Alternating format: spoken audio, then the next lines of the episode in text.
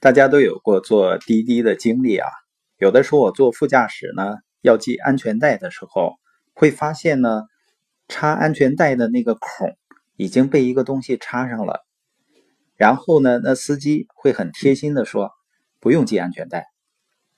我一般都会把那个东西卸下来，把安全带仍然系上。我想人人都知道应该系安全带的，但并不是人人都愿意去系。所以呢，很多人就不去系，包括小孩子坐安全座椅。我相信几乎所有的父母呢，都会给孩子买安全座椅。但呢，也有一些父母并没有把孩子放到安全座椅上，原因呢，极有可能是孩子不愿意坐那儿，因为不舒服嘛。仅仅是因为孩子不愿意坐，或者是他们哭闹，我们就允许他不坐在安全座椅里。我的那个孩子呢，每次坐车，他都会要求把他系上安全带。他不仅自己系上安全带，他还要管着我们，要看着我们也系上安全带。不是因为他天生就听话就乖，他也曾经反抗过，因为他觉得很不舒服啊。尤其小孩子天性好动，你让他一开始一动不动的困在安全带上，他一开始也哭闹。但是我们很坚持，因为这是应该做的。后来他发现反对无效，他也整不过我们，所以慢慢的也就适应了。那为什么要求我们也系上安全带呢？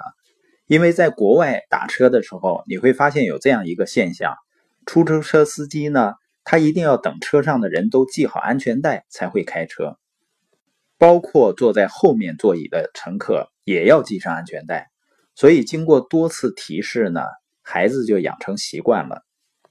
那实际上，明明知道自己该做而不做的事情呢，不限于安全带。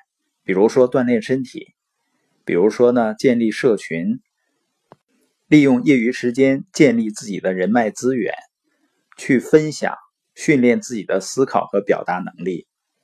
还比如说，我们要控制饮食，保持体重，有很多类似的事儿啊。我们明明知道自己必须做。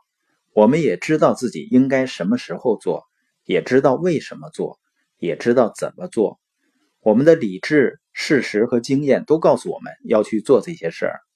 但非常奇妙的是呢，很多人并没有去做。那怎么解决呢？我们要写下来，你在生活中呢有哪个方面是你习惯性的避开不做，而你明明知道自己应该做的事儿。然后问自己：我为什么不去做呢？在这里呢，要对自己诚实。比如锻炼身体，我们可能跟别人说我没有时间，实际上我们内心深处明白，时间根本不是问题。